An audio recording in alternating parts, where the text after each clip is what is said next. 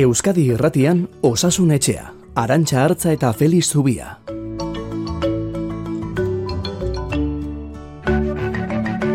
Txertoei buruzko galderak eta zerremezuen artean esnatu gara gaur osasun etxean gobernuen erabakimen ahalmenaren gaia hori aparte utzita. Zuek, zer moduz? Egun onden hoi?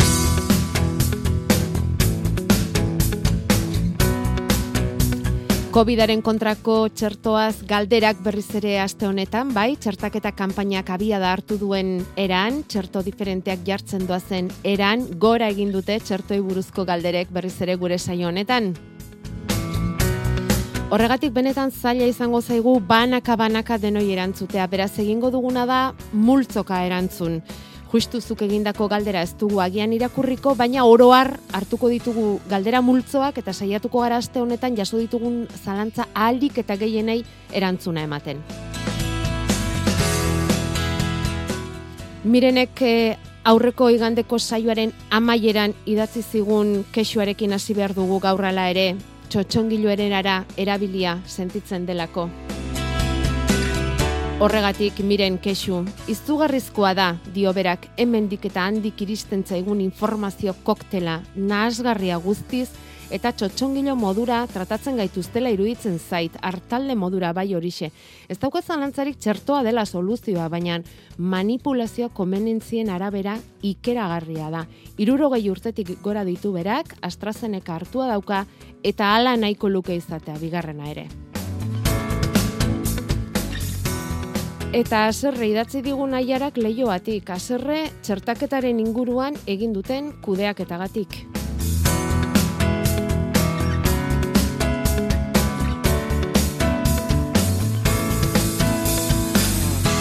Gure e-maila osasunetxea abildua eitb.eus. Ez dago eskubiderik, gure herri honetan dugun erabakitzeko eskubide eskasen artean, justu gure osasuna eta kontrolatzen ez dugun gai baten inguruan izatea, behartuak izan gara gure ezjakintasunetik bat aukeratzera, gure eskuetatik eskapatzen zaizkigun arrazoi batzuk direla medio. Oso aserrenago, hain zuzen ere, hainbat aholku jarraituz, bigarren dozia Pfizer hartu dudanean, eta txertaketatik urten tabatera irratian entzun dudanean, badaudela AstraZenecakoak eskuragai, aukeratu eta hori komatxo artean jartzen du dutenentzako. Baina ze broma da hau? Zenbat aldiz entzun dugu ez dela egongo? Imagina zelako tontoa urpegia geratu zitzaidan bigarren dosia ezberdina emateko konbentzituak izan naizenean. Bai, nire aukera izan da, baina ni behintzat behartua sentitu naiz aukeraketa hori egitera espero dut guzti honek zerbaitetarako balio izana eta ez dut pentsatu ere egin nahi ondoriorik ekarriko dizkianik osasunarekin ezpaita jokatzen. Nik behintzat nirekin jokatu eta hori ere komatxo artean ipini du jokatu duteneko sentsazioa baitut.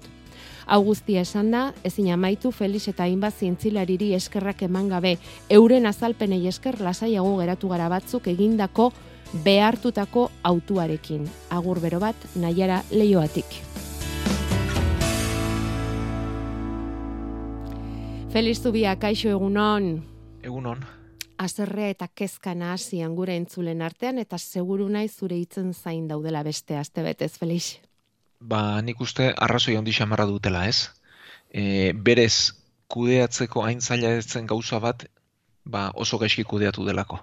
Maila askotan gainera, ez? E, bueno, lehenik eta behin, hor daukagu estrazeneka txertuaren inguruan sortu den ikamika guztia, eta bere albondorioi emantzaien gehiagizko ba, burrunda hori, ondorenean batxertua sortu, edo lehen dozi eman, eta bigarrena emateko ba, egintzen e, gora bera eta katramila guzti hori ez, ze azkenean logikoena fitxa teknikoa jarraitzea zen, eta fitxa teknikoak dio ba, bigarren dozi AstraZenecaren abertzuela.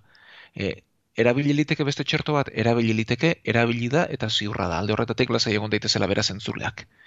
Baina bain hori izanik eta arazoa orniduran izango bazuten, ba, nik ez dakit aurre ikusten erresa zen aletzen, ez? Baina egia da, azte betean gauza bat ezan eta urrengoan guiztu ba, kontrakoa gertatu dela, ez?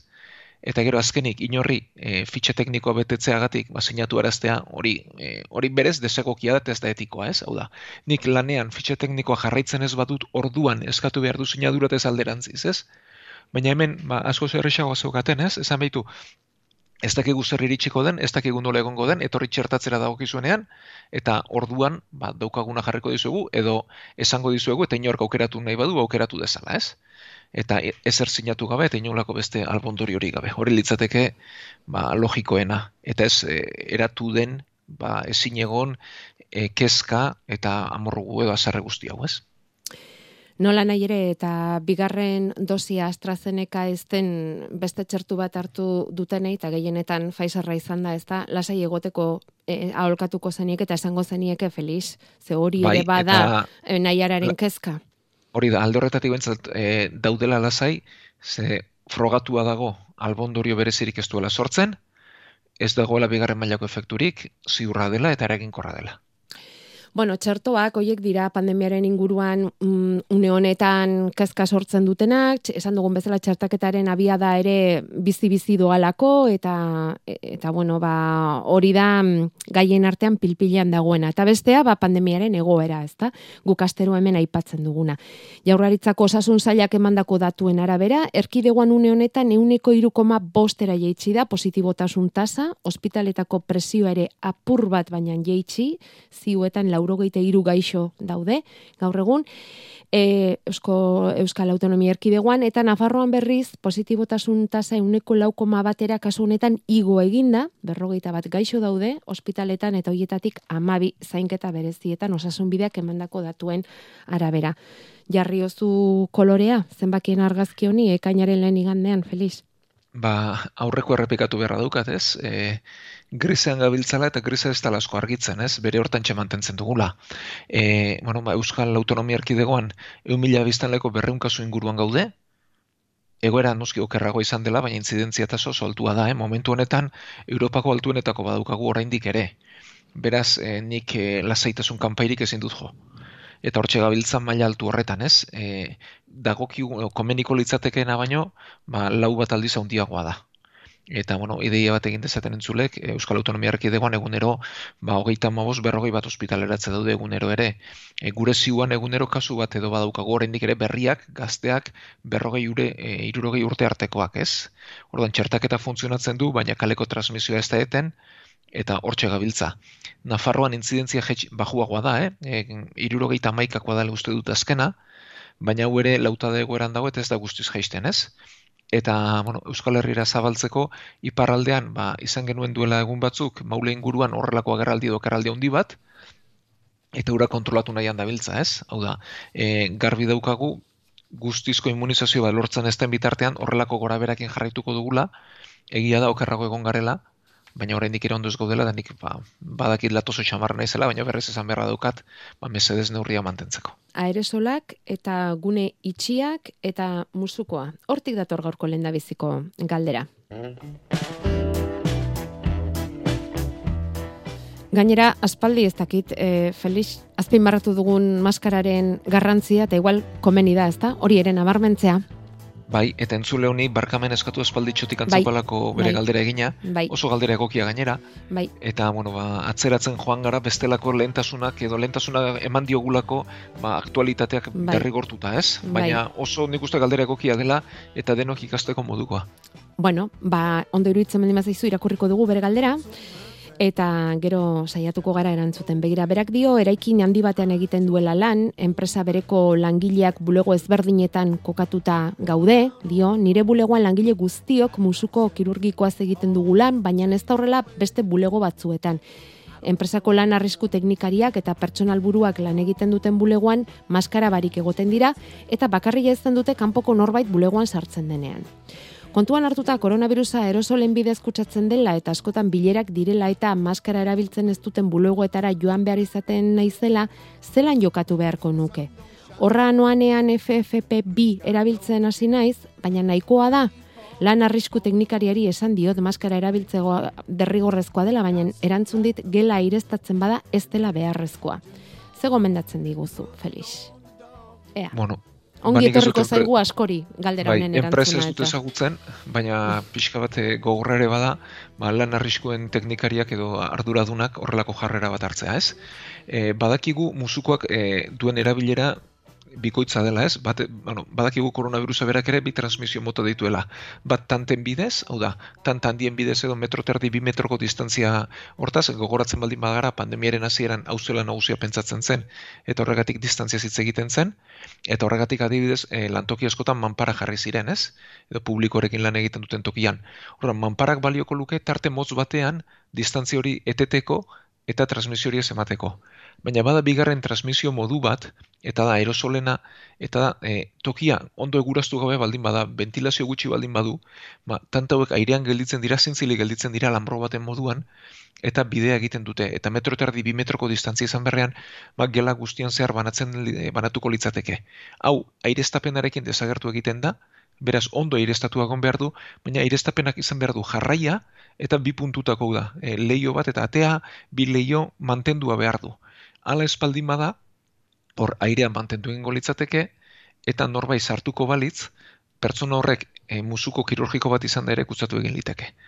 Beraz, e, eta guztizko ireztapen egoki bat ziurtatzea oso zaila denez, e, toki hauetan, gela hauetan, musuko erabili behar da une oro. Zer bestela, sartutakoan bakarri jartzen baldin badugu, hor airean gelditu da eta kutsadura gertatu liteke. Eta zen musuko mota? Ba, denek erabiltzeko baldin bada, ba, musuko kirurgikoa. Eta horrekin nahiko litzateke, baina egia da, e, toki arriskutzu batetara sartu beharko baldin bagetu, e, sartzen baldin bagara, orduan FFP2 bat beharko genukela, baina FFP2 bat adibidez oso langilok erabiltzen dugu, edo harremanetan gauden tokien erabili beharko genuke ez, toki itxi eta egureztu gabekotara e, sartzeko ere egokia litzateke, baina logikaz asko zobea da toki hori e, saiestea ez gertatzea, ez? Ja. Hau da, horretan aurrez mm. e, denek musiko kirurgiko baldin badukagu, horrelako espazioak ez lukete beharko. Ja, eta egurastea, espazio horiek, hori importante izango litzateke.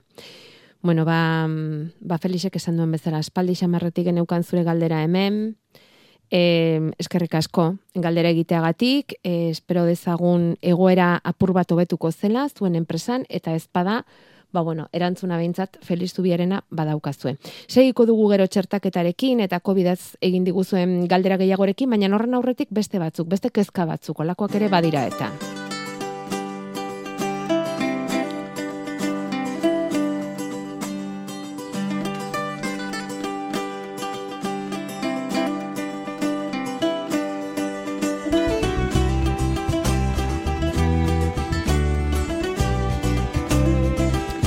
Nire semeari papiloma atera zitzaion hankazpian eta gero berriz beste bi hankapean.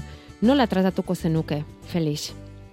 Bueno, ba, hau ere beste virus batek eragindako gaitza da, guztiz ezberdina noski. E, papilomak oinaren azpian irteten diren e, ba, virusek sortutako konkorrak dira, garatxoak dira, uh -huh. garatxo bereziak ez, e, gogorrak direlako, ertzak pixka bat kanporago dituztenak eta barruan puntu beltz antzeko batzuk edo izaten dituztenak. E, bueno, hauek badakigu birusa bertan ugaltzen dela, elarru ezalaren kanpoko bi geruzetan e, ugaltzen da eta kanporaka ba konkortxo hori sortzen du.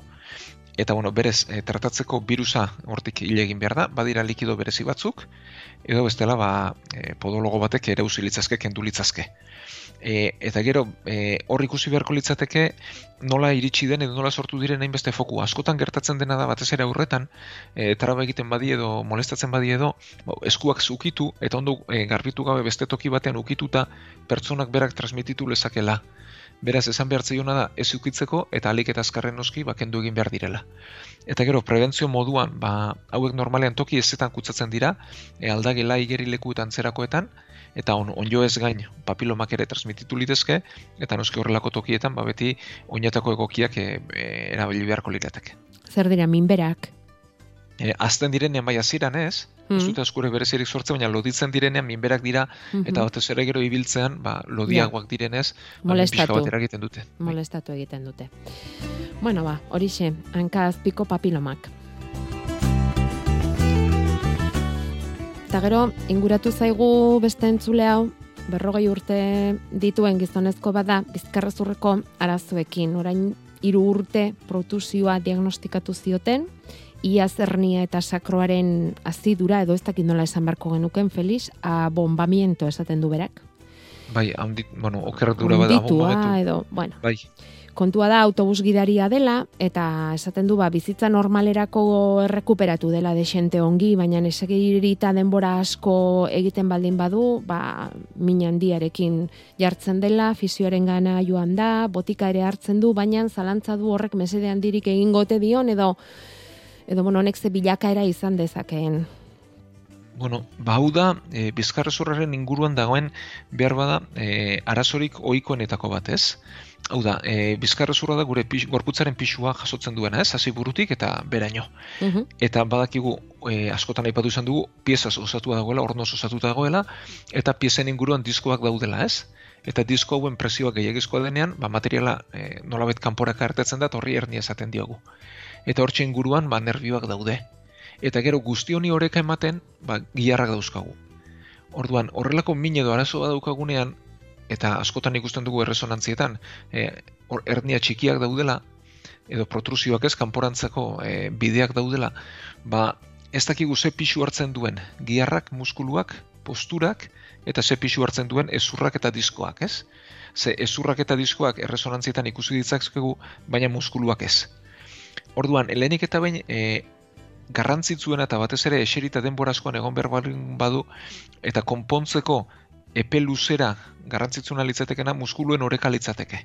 Bueno, bere altura eta pixuare ematen dizkigu, bai. e, pixua pixka bat e, gainetik dauka beraz hori kentzeko saiatu e, gomendatuko gainok ezer baino lehen, eta ondoren ba, muskulen arteko oreka hori lantzeko. Ez? E, hau da, postura egokiak, luzamenduak, giarren arteko oreka lantzeko. Ze askotan e, pentsatzen dugu minaren eragila diskoa bera Ja. dela, nervioak direla, baina giharra hauek e, pixu asko zaundiago dute peluzera, ez? Eta batez ere, akaso honetan bezala bat txofertzan eserita denbora askoan egon behar Mhm. baldin badu. Beraz hori lantzeko eskango, e, eskango genioke. Indartzeko giarre hoiek. E, Bai, indartu eta orekatu, eh? eta Oda, orekatu. Mhm. e, eta hori guzti hori egin dezala albada ba, espezialista batekin, ez? Oda, e, badira fisioterapeutak edo honetan e, kirol medikuntzan ibiltzen direnak eta orekatu ditzala aldela giar hauek. Ez? Eta luzamendu egokiak eginez eta postura egokiak landuz, nik uste hobekuntza hortik etorriko saiola. Bueno, geuretzat ere hartuko ditugu, aholko hoiek. Eserita denborazko egiten dugun ontzat, denontzat ere mesedegarriak izango dira, eskerrik asko. Mezuak grabatzeko bederatzi lau iru 0 bat bibi bost 0, hogeita lau orduz martxan. Neska ba naiz, berrogeita bat urtekoa, eta azken boladan oso nekatuta, oso gaizkinen bilen, e, nire lanbide eskuakin lana egitea da, eta lako batian, bego, oindela maguste gune dola, eskua, eskubiko eskua da handitu zitzaidan, mutuan, aurrea atzea horri bili naiz, historia da, que azido uriko batea zaitela atope. Oain meikoak kortikoide batzuk eman dizkit, inflamazio bat amina jaisteko, baina beste zerrez eta dieta bat, diabetiko antza dieta bat e, ze alokatuko zen idake. Zure erantzunan sai gelditzen naiz eskerrik asko, Felix. Pixka pixka bat itxoin arazi diogu honi, baina alik eta gutxien, eh? Feliz. Bai, bueno, ba, esango dugu, e, hau ere oso ohiko gertaera dela, e, azido uriko proteinak deusestean sortzen den gatz bada. Ez? Eta gatzak gehiegi pilatzen baldin bada, ba, badakigu zer egiten den, ez? Ondoan, ba, edablontzi batean jarri ezkero, ondoan pilatu. Eta gorputzen ere gauza bera gertatzen da, eta pilatzen da batetik giltzurrunetan eta harriak sortzen ditu, eta bestela giltzaduretan, artikulazioetan, eta unditu eta mina sortzen du. Ez? Oikoena atzlodiaren, eh, oinetako ba, behatzlodian izango litzateke, baina beste tokietan ere bai. Orduan, e, zer egin beharko luken? Bueno, ba, batez ere, pro, e, proteinak murriztu e, dietatik. Baina egia da, e, azido urikoaren euneko laro gehi genetikoa dela, eta euneko gehi bakarrik elikadurari lotua. Beraz, lehenik eta behin elikadurari lotutako hori zaindu beharko genuke, e, pentsa honi erregen gaitz esaten ziotela, ez? Ba, Erregek egiten zuten elikadurari lotua segolako, batez ere animali aragiaren kontsumori lotua, eta baita ere marizko eta antzerakoai. Beraz, e, aragi gorriak alik eta gutxien jateko gomendatuko genioke, honetan ere pixua jaisteko, eta ikusteko nola doan e, azido urik hori hemendik ba, irulau hilabetetara. Eta horrekin nahiko espaldin bada, eta e, ba, genetikaren pixua asko zaundiago baldin bada, orduan pilulak eh, hartu beharko lirateke, eh? badira pilulak hau kontrolatzeko. Eta kortiko ze izaten da momentuan eta egoerarik Hori da. okerrena kontrolatzeko, ez? Bai, giltzaduraren haunditu hori kentzeko, Mhm, mhm. eta min hori kentzeko, ez? Baina epe luzera, ez da remedio hori, ez? Epe luzera, Ja. azido urikoaren produkzio jetxi beharra daukagu. Bai. Eta hori izan daiteke dietaren bidez, eta genetika kontua baldin bada, ba orduan botikaren bidez, ezta? Hori da, Bueno. urratzak lehena e, Hmm. dieta litzateke eta bigarrena ba, pilula. Pirula. Bueno, baina zer moduz doakizun, Felixen aholku sorta hau, eta eta badakizunan gauden, berrizko ere.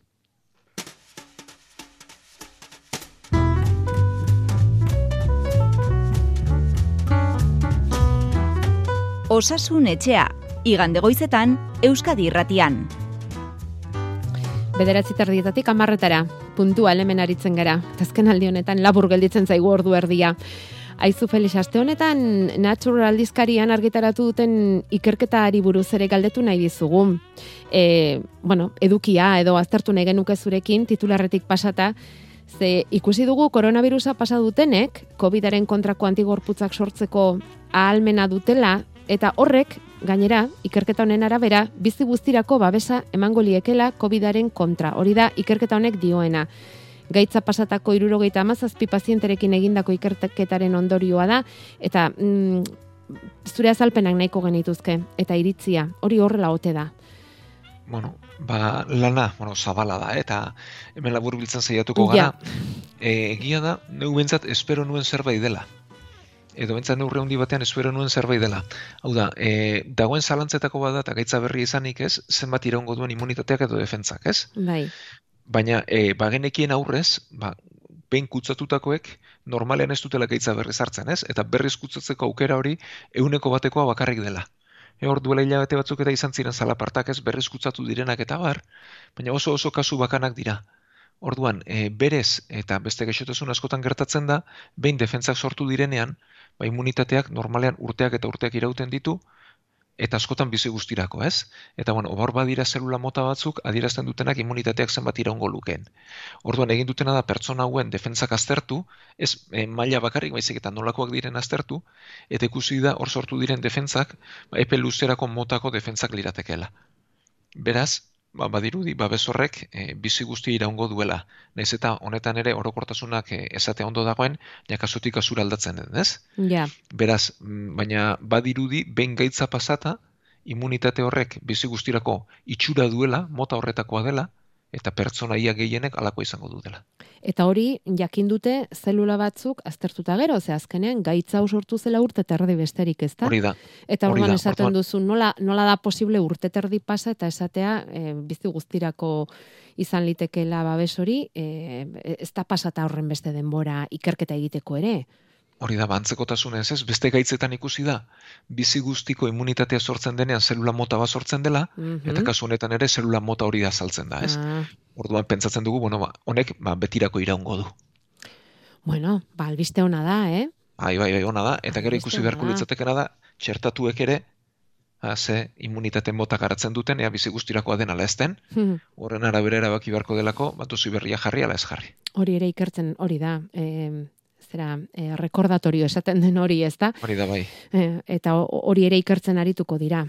Baina, bueno, bai orain, baina horretarako bai. denboratxoa beharko da, eh? denbora beharko da, eta lehen da bizi, txertatu egin behar dugu, ahalik eta jenderi gehien.